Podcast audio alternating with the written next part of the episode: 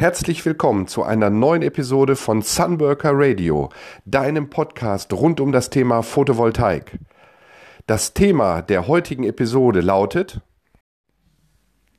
Es ist schlimmer, als ich dachte.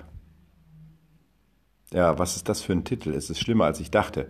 Es geht natürlich um nichts Dramatisches, aber ähm, mir ist gestern noch was klar geworden bei meinem Besuch der eWorld in Essen, was mich nochmal darauf schließen lässt, dass die Ausgangssituation in Bezug auf die Energiewende und auf das Mindset der, der Bevölkerung schlimmer ist, als ich es mir vorgestellt habe.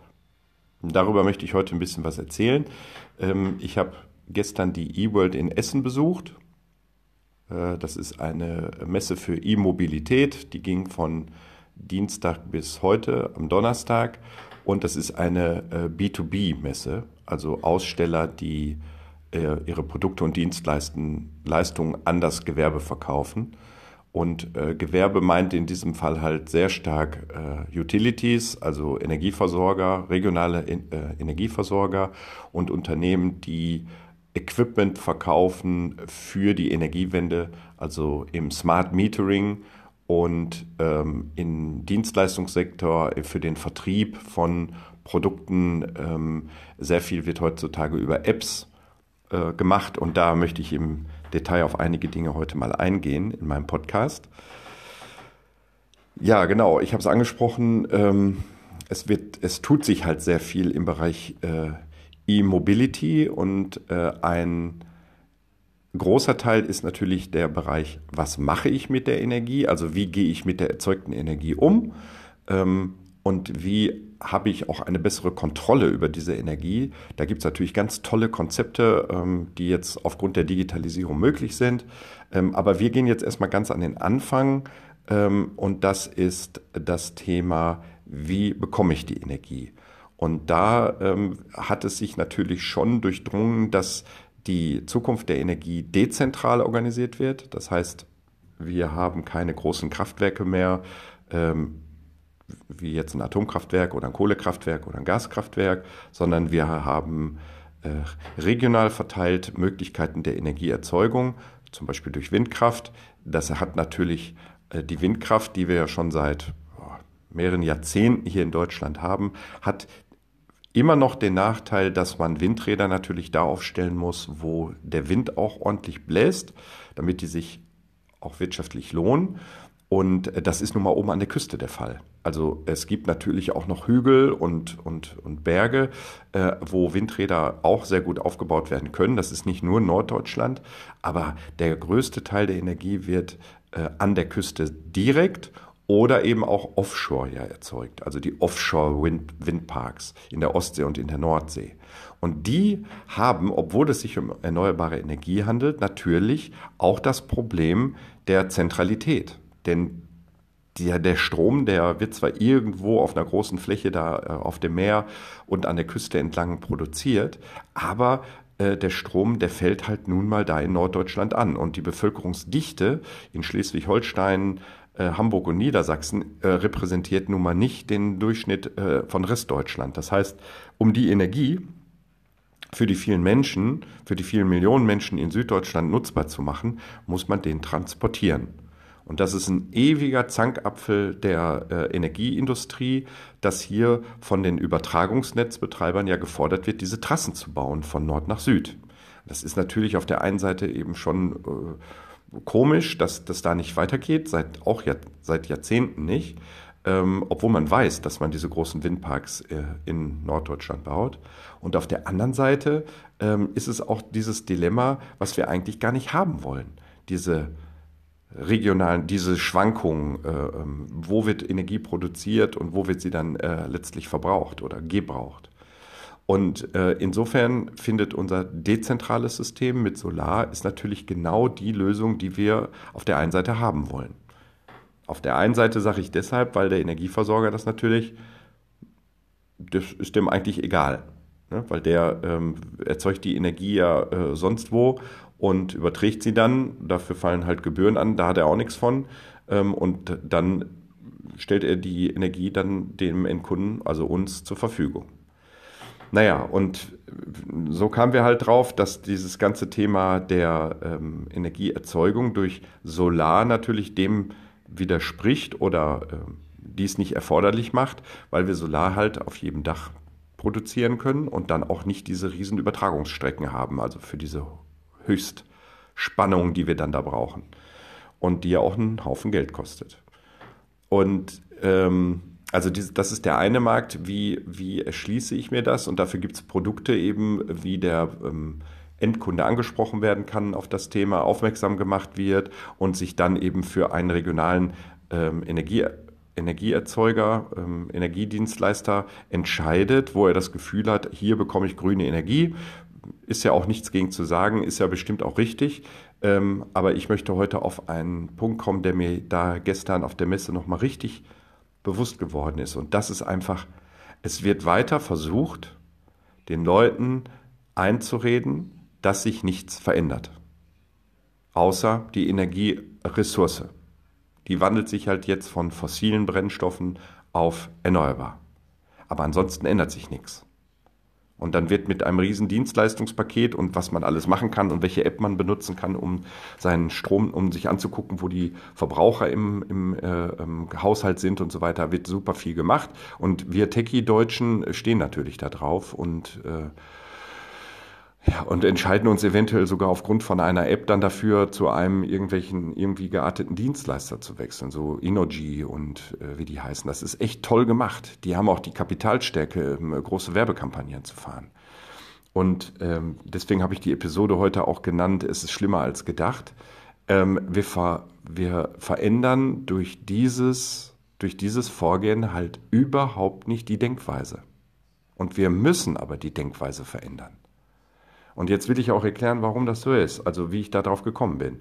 Ich äh, habe ähm, einen, einen Messestand besucht äh, gestern eines regionalen Energieversorgers und der hatte ein ganz tolles Modell so unter äh, Plastik ähm, von einer Gemeinde der Zukunft. Also äh, angefangen mit äh, einem kleinen Pumpspeicherkraftwerk ähm, auf, auf einer Anhöhe, also wo mit Wasser, wo aus Wasserkraft ähm, Energie erzeugt wird. Ähm, dann äh, gab es Windräder auf dieser Halde oder auf diesem Hügel, ähm, der Strom aus Wind erzeugt hat. Und dann gab es eine große Fläche mit sogenannten Photovoltaik-Trackern. Das sind Nachführsysteme. Ähm, es gibt ja die stationären äh, Solaranlagen, die auf Dächer gebaut werden und auch viel an, auf Freilandanlagen. Äh, hast du bestimmt auch schon mal gesehen, entlang der Autobahn. Äh, da fährt man dann teilweise zwei, drei Kilometer an so, so Solarfeldern vorbei. Mhm, das sind ja alles stationäre auf, auf Gestellsystemen.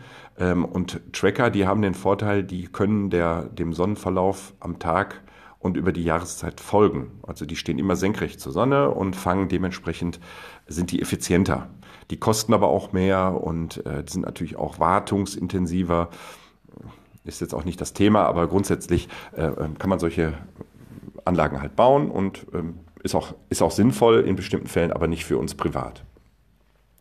Ja, und dann äh, fuhr da unter anderem auch so ein Fahrrad äh, durch die Gegend. Äh, das war angetrieben durch so eine durch so eine Technik. Also sah ganz niedlich aus, war ja Modellbau und das hat mich erinnert an äh, das äh, äh Miniaturwunderland äh, in Hamburg.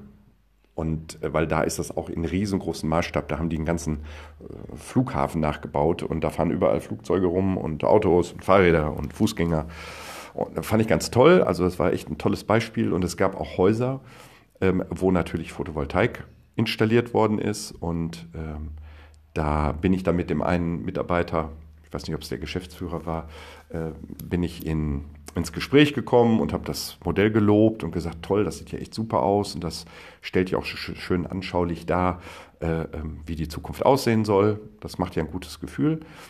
Und dann hatte ich noch einen kleinen Korrekturvorschlag, weil die hatten da zwei Einfamilienhäuser stehen. Die haben die mit einem schönen Pultdach ausgestattet, also mit einer ganz langen Seite, wo aber äh, wunderlicherweise keine Photovoltaik drauf lag äh, und einer ganz kurzen Seite und da lag PV drauf. Und äh, da habe ich dann mal angeregt, Sie sollen doch das Haus mal bitte umdrehen und die große Dachfläche Richtung Süden ausrichten, damit man die große ähm, Dachfläche mit Solar belegen kann. Ja, das hat er nicht so richtig verstanden. Egal, am Ende hat er es dann gesagt, dass er das mal weitergeben wird, dass das dann gemacht wird für, für die nächste E-World oder für deren nächste Messe. Und dann sind wir auf das Thema äh, Privathaushalt von diesen Häusern eben eingegangen. Und da hat er für, ähm, hat er einen Satz gesagt, also sofort zu Beginn, der mich da doch ein bisschen schockiert hat. Äh, da sagte er nämlich, dass äh, Photovoltaik für Einzelhäuser, also Einfamilienhäuser, so wie sie jetzt da in diesem Modell waren, dass sich das ja nicht lohnen würde und äh, dass das ja 40 Jahre lang dauern würde, bis man da sein Geld hat. Ja, und da war ich erschrocken auf der einen Seite, aber auch neugierig auf der anderen Seite, um zu äh, erfahren, wie er darauf kommt, auf so eine irrwitzige Idee. Und habe ihn das auch gefragt und dann sagte er, ja, die Einspeisevergütung liegt bei irgendwie 8 Cent, hat er, glaube ich, gesagt, 8 Cent. Und wenn ich 8 Cent dafür kriege und habe eine 6 kW-Anlage da auf dem Dach, dann äh, haben wir einfach so mal gesagt, das sind 6000 Kilowattstunden. Damit konnte ich mich ganz gut identifizieren, weil ich habe 6000 Kilowattstunden bei uns im Haus. Ähm, und ja, dann wären das 6000 mal 8 Cent und dann würde er da irgendwie äh, 480 oder 500 Euro im Jahr dafür kriegen und äh, dann, dann dauert es halt ewig. Naja, habe ich, nicht, hab ich nicht so richtig verstanden und habe ihm dann gesagt, aber ähm, die Denkweise ist ja gar nicht, also darum geht es ja gar nicht. Also Sie brauchen ja keine Einspeisevergütung, also keine 8 Cent, Sie brauchen überhaupt gar kein Geld, äh, damit sich so eine Anlage lohnt. Ja, wie soll das denn gehen? Und dann habe ich das ähm, gemacht, was ich auch äh, vorgestern in meinem Podcast gemacht habe und habe einfach mal die Rechnung aufgemacht und habe mich als Beispiel genommen. Habe gesagt, äh, ich habe eine Stromrechnung von 150 Euro pro Monat. Also einen Abschlag zahle ich da, 150 Euro im Monat. Das sind äh, 1800 Euro im Jahr und das sind 18.000 Euro in 10 Jahren und 36.000 Euro in 20 Jahren. 36.000 Euro in 20 Jahren. Und jetzt lassen wir alle Steigerungen des Preises und so weiter ähm, außer Acht. Alle Steuern bleiben gleich, alles bleibt gleich. Der Verbrauch bleibt aber auch gleich. So, und jetzt haben wir ähm, ähm, äh, Kunden A, der, der macht das genau so. Der macht nichts, der macht einfach weiter wie bisher, wechselt ein bisschen da wild durch die Gegend, wenn es wieder ein günstigeres Angebot gibt. Aber im Ende versucht der krampfhaft, seine 150 Euro pro Monat für die nächsten 20 Jahre zu, zu stabilisieren, zu sichern. Wird er nicht schaffen, aber gehen wir jetzt einfach mal davon aus. Und äh, Kunde B äh, ist jemand, der steigt jetzt in die Photovoltaik ein, äh, lässt sich hier eine 6 kW Anlage auf sein Dach bauen und äh, speist den Strom nicht ein, sondern versucht möglichst viel von diesem Strom für sich selber zu nutzen. So, damit, ähm, da liegen Erfahrungswerte vor. Da habe ich einen Autarkiegrad von 25 bis 30 Prozent. Jetzt nehmen wir einfach mal ähm, als Beispiel nehmen wir jetzt einfach 30 Prozent. Also wir tun so ein Drittel bekommt er dadurch abgefedert. Das heißt, ähm, von den 150 Euro pro Monat ist ein Drittel fällt weg. Diese 50 Euro hat er im Prinzip zur freien Verfügung und kann in irgendeiner Form die Kosten, die aus der Solaranlage entstehen, bezahlen durch einen Kredit oder oder durch eine Anzahlung oder was auch immer. Da wollen wir gar nicht so drauf eingehen. Fest steht, nur 100 Euro werden jetzt weiter Monat für Monat an den Energieversorger gegeben. Und er hat in den nächsten 20 Jahren jeweils 50 Euro pro Monat zur Verfügung, um da was weiß ich mitzumachen. Zum Beispiel eine Solaranlage zu finanzieren, wenn er kein Geld hat. Das sind immerhin auch äh, 600 Euro im Jahr. Dann reden wir von 12.000 Euro in 20 Jahren. Gehen wir gar nicht jetzt auf die Details ein, dass das ja viel schneller geht und dass es auch Modelle gibt und Finanzierung. Ähm, wollen wir gar nicht. Das heißt also, ähm, der Kunde äh, B hat das so gemacht und jetzt sind die 20 Jahre um und jetzt gucken wir uns mal die Bilanz von beiden an. Also der Kunde A, der hat ja 20 Jahre jetzt bezahlt, hat seine 38.000 Euro bezahlt in den 20 Jahren und hat nichts. Und ähm, im 21. Jahr wird es einfach so weitergehen. Und der Kunde B, der hat im Jahr Null diese Solaranlage gekauft und jetzt sind 20 Jahre um. Spätestens jetzt hat er die Anlage damit seinen 50 Euro ja dann auch bezahlt. Die kostet ja nicht 12.000 oder 13.000 Euro, sondern die kostet äh, 7.000 vielleicht. So, der hat die auf jeden Fall auch abbezahlt. Aber was ist denn jetzt der große Unterschied? ab dem Jahr 21, ab dem ersten Monat des 21. Jahres. Na klar, der eine zahlt jetzt weiterhin 150 Euro und der andere zahlt 100. Weil die Solargeschichte ist ja bezahlt, die äh, ähm, kostet ihn ja nichts mehr. Diese 30 Prozent seines Stroms hat er ja jetzt immer sein Leben lang kostenlos. Das macht also schon mal einen Mehrwert von 50 Euro pro Monat, die er jetzt hat für, das, für sein Lebensende, weil die Solaranlage natürlich auch nach 20, 30 und 40 Jahren auch noch Strom produzieren wird. Und also das, ja, das hat er dann auch verstanden, dass er da natürlich äh, Natürlich lohnt sich die Anlage, weil er ab da spätestens 50 Euro spart.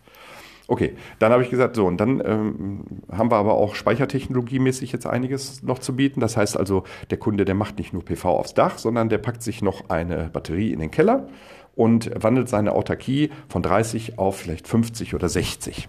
Nehmen wir jetzt einfach mal 60 Prozent, also das zweite Drittel.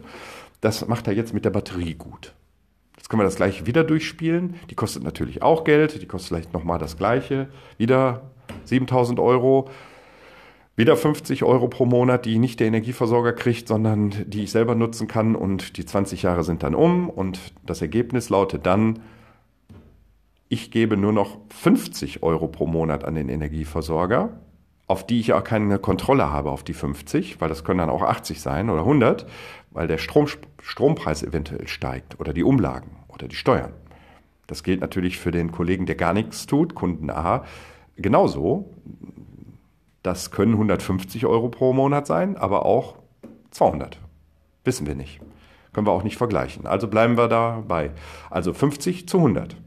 50. Und ähm, natürlich lohnt sich auch dieser Speicher, weil er dafür sorgt, dass ich ab einem Zeitpunkt X eine bezahlte Photovoltaikanlage habe, eine bezahlte Batterie habe und diesen Mehrwert für mich immer weiter nutzen kann. Und der andere nicht. Und dann habe ich gesagt, und die dritte Phase, das ist dann die hundertprozentige Autarkie. Da muss man äh, gucken, welche Produkte sich bereits jetzt am Markt finden. Vielleicht äh, braucht man für das eine oder andere noch zwei Jahre, bis man soweit ist. Es gibt sogenannte ähm, St ähm, Stromclouds. Äh, da speist man seinen Strom zwar ein, aber der wird gezählt von einem regionalen Anbieter und man äh, legt ein sogenanntes Kilowattstundenkonto an, ein Guthabenkonto.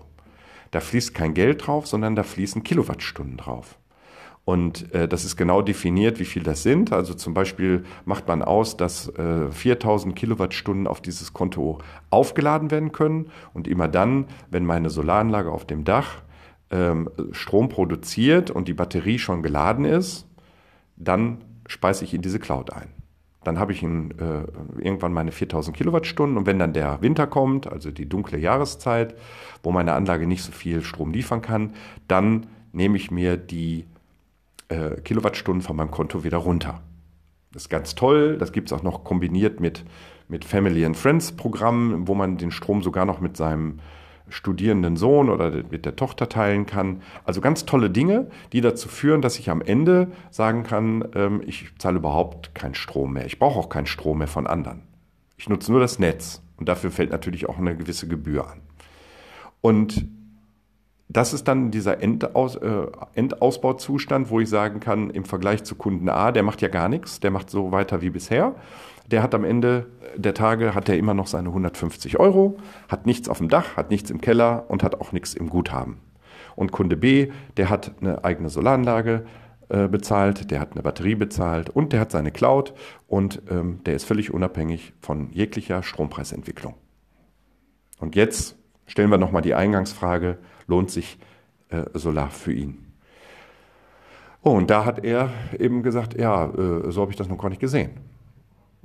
Und dann habe ich ihm gesagt, genau das ist das, äh, wo es hier aktuell darum geht. Wir dürfen uns jetzt nicht hier verblenden lassen, dass wir jetzt bald, und das wird ja noch schlimmer werden, äh, von den großen Energieversorgern erklären lassen, wie, wie ökologisch, wie äh, sauber doch die Energiekonzerne sich hier entwickeln. Das ist alles das mag alles richtig sein. Und es ist auch schön für jede Kilowattstunde, die aus erneuerbaren, erneuerbarer Energie produziert wird, äh, im, im Gegensatz zu fossiler Energieerzeugung. Aber was sich überhaupt nicht dadurch ändert, ist, wenn wir jetzt die Chance nicht nutzen und stellen uns auf eigene Füße und nehmen das Thema Energie in die eigenen Hände, dann haben wir am Ende nichts gewonnen und bleiben unser, unsere nächsten Jahrzehnte auch weiterhin in den Fängen der großen Energiekonzerne, die mit ihren Umlagen und mit den Gebühren und mit den Erzeugerkosten mit uns machen können, was sie wollen weil die wollen am Ende auch Geld verdienen und äh, die Abschläge, die werden sich niemals nach unten entwickeln. Egal wie grün das auch immer sein mag und egal wie billig der Strom für die Erzeuger auch sein wird, weil das muss man sich ja mal vorstellen die Kraftwerke, die wir aktuell jetzt da haben, die, die Gaskraftwerke, die Kohlekraftwerke, die binden ja Tausende von Arbeitsplätzen. Ähm, die werden ja alle gar nicht mehr benötigt. Das heißt also, die ganzen Indust Industrieanlagen werden ja gar nicht mehr erforderlich sein, weil die Sonne liefert ja den Strom und der Wind und, die, und das Wasser. Das heißt also, die haben gar keine Kosten. Die Erzeugerkosten von Strom der Zukunft sind null. Die liegen bei null. Also annähernd null, ja, im Verhältnis zu dem, wer da zu arbeiten hat und äh, was dafür getan werden muss. Den Job machen die, die, die Anlagen und die sind in der Betreibung nicht zu vergleichen mit dem und äh, alle Stromerzeugeranlagen, die äh, privat sind, die haben ja mit dem großen Stromspeicher nichts mehr zu tun, weil wir nutzen den Strom ja selbst. Also wer sich, wer das nicht zumindest für sich prüft und überlegt und recherchiert, ähm, was für ihn das Beste ist, der macht einen ganz großen Fehler. Weil der wird zu denen gehören, die nachher jammern und der Nachbar ähm, steht da und sagt, ich weiß gar nicht, warum du mir das alles erzählst. Das interessiert mich alles überhaupt gar nicht, weil was habe ich denn mit den, mit den Strompreisen zu tun? Ich habe doch meinen eigenen Strom. Ja, und die, äh, das Tolle ist, dieses, dieses Thema Photovoltaik und Batterie, das ist natürlich auch äh, adaptierbar, also ergänzbar, erweiterbar. Ähm, wenn, wenn wir umstellen auf Elektromobilität, dann lassen sich natürlich auch Batterien ähm, erweitern. Das sind äh, Steckmodule teilweise. Und wenn man die äh, Ambition hat, hier ein System zu haben, das ähm, für Elektromobilität ausgerüstet ist, dann sind jetzt auch schon die Speicher dafür da, äh, um ähm, später bei, bei dem Bedarf die Speicherleistung, die Kapazität entsprechend zu erhöhen. Modul noch reingesteckt oder zwei Module noch reingesteckt und von 2,5 kW vielleicht auf 7 oder auf 10 kW. Das geht. Das ist alles möglich. Heute schon. Ähm, gar nicht davon zu sprechen, dass in fünf Jahren natürlich noch viel, viel mehr da sein wird. Aber auch heute ist das so. Und ähm, da muss, muss ich keine Renditen berechnen. Das hat nichts mit Renditen zu tun. Das hat was mit ähm, Autarkie, mit, mit, mit äh, Freiheit zu tun, mit, mit freier Entscheidung. Und die ist in Rendite gar nicht auszu, auszurechnen. Also, solltest du diesen Gedanken vielleicht auch gehabt haben, dass da irgendwie äh, die Einspeisevergütung ein Projekt im Solarbereich äh, ähm, nicht lukrativ macht, dann vergiss diesen Gedanken bitte und konzentriere dich darauf, ähm, zu verstehen, dass ähm, alles gut ist, was du tun wirst, äh, um dich von den Erzeugern zu verabschieden. Ja, das war auf jeden Fall dieser eine Punkt, äh, deswegen passt der Titel auch ganz gut. Da war ich doch ein bisschen erschüttert, weil diese Person arbeitet ja für einen regionalen Energieversorger. Und trotzdem, auch er hat ein Einfamilienhaus, ähm, hat er diesen Gedanken für sich nicht zugelassen, dass sich Solar lohnen könnte, weil er selber in seinem Kopf hatte die Idee, ja, 8 Cent bringt doch nichts, also mache ich nicht. Punkt. Ja, hat er nicht um Schirm gehabt. Ne? Hätte er die 50 Euro, die er da spart, äh, jetzt mal ins Kalkül genommen für eine eigene Anlage, damit kriegt man so ein Ding auf jeden Fall finanziert, selbst äh, mit, mit einer also mit einer, langen, mit einer langen Laufzeit auf jeden Fall. Und wenn man irgendwo so ein bisschen Geld locker machen kann, vielleicht ein Tausender äh, oder 1500 Euro, dann kriegt man dafür auch einen guten Kredit und dann hat man das Ding ruckzuck bezahlt. Also da braucht man lange keine 20 Jahre für. Das gleiche gilt auch für die Batterie mit dem zweiten 50-Euro-Schein pro Monat, den ich entweder dem Energieversorger gebe oder für mich nutze. Ja. Ja, das war das eine große Thema da vor Ort. Das waren die regionalen äh, Netzbetreiber, die da ähm, Werbung für sich und ihre Produkte gemacht haben. Und ein zweiter Punkt war eben das, ähm, das Thema äh, Net Metering. Der Begriff, den hast du vielleicht schon mal gehört, der wird ziemlich inflationär im Moment benutzt. Ähm, Net Metering Ähm, da gibt es zwei verschiedene Arten von Netmetering. Das eine ist das, ähm, sage ich mal, staatliche Netmetering. Das sind äh, geeichte Systeme, also Zähler, Stromzähler, Gaszähler, die ähm, jetzt in den nächsten Jahren ähm, ausgetauscht werden. Das heißt, die, die regionalen Stadtwerke oder Strom, Stromanbieter, die, äh, die diese Zähler in deinem Keller eingebaut haben, die werden irgendwann alle vorbeikommen und werden die austauschen gegen äh, smarte äh, Net-Metering-Systeme. Das ist eigentlich auch nur ein Stromzähler, aber der hat ein Gehirn, also der übermittelt Daten und zwar zum Nutzerverhalten. Und das ist ein ganz wichtiger Punkt, unabhängig jetzt von der Energiewende, äh, also der, der eigenen Autarkie, ähm, ist es für den Energieversorger natürlich auch super, seine, seine ähm, Ressourcen besser planen zu können und das Nutzerverhalten der Verbraucher zu analysieren und dann punktgerecht und zielgerecht zu Spitzen, die es am Tag ja gibt, ähm, auch den Strom einzukaufen und dadurch effizienter zu werden. Und auf der persönlichen Schiene gibt es dann auch Net-Metering-Systeme, die haben, das sind keine geeichten Systeme, das sind Komponenten, die man bei Anbietern kaufen kann. Wenn man jetzt eine Solaranlage sich angeschafft hat äh, und eine Batterie, dann kann man die da eben dazwischen schalten und dann gibt es ganz tolle Apps, ja, und mit denen kann man sich dann angucken, wer wo was gerade macht. Also wie viel geht gerade in den Speicher, wie viel geht gerade ins Elektroauto, wie viel geht gerade ins Netz, wird mit 8 Cent verrechnet und äh, was geht gerade zur Tochter nach Freiburg, ne, vom, vom, von der Cloud und so. Das kann man dann alles sich ganz toll angucken. Da muss man unterscheiden zwischen den geeichten Systemen. Äh, da da äh, ist man noch gar nicht so weit. Das stand, heute, stand auch gestern in der Messezeitung, ähm, im Verlaufe des Jahres rechnet man damit, dass diese Smart Meter, diese Netmieter ähm, ähm, zertifiziert sein werden. Ähm, es gibt erst einen Anbieter, äh, PPC, der eine Zulassung bekommen hat. Und äh, der Wettbewerb, also die können jetzt nicht einfach loslegen, dann wäre das ja Monopol. Äh, das gibt es hier in Deutschland nicht. Das heißt also, ähm, es muss jetzt gewartet werden, bis zwei weitere Anbieter ihre Smart Meter, ihre äh, Netmieter auch zertifiziert haben. Und dann dürfen die drei, dürfen dann ins äh, Geschehen eingreifen und sich an die regionalen Energieversorger wenden, damit die dann entweder das eine oder das andere Produkt kaufen, um es dann in die Haushalte zu installieren. Ja, also das ist das Zweite wichtige Thema, äh, besserer Umgang mit Energie und bessere Planbarkeit von Energie. Das ist auch ein Riesen, Riesenthema. Ja, das sind die beiden Punkte, die äh, mir jetzt wichtig waren heute, die nochmal gesagt zu haben. Und ähm, ich wünsche, ich hoffe, ich konnte dir jetzt ein bisschen helfen äh, bei deiner Gedankenfindung und äh, freue mich, wenn du morgen wieder einschaltest. Äh, abonniere meinen Kanal, schreib mir einen Kommentar, schreib mir eine Message ähm, und wir hören uns morgen. Tschüss.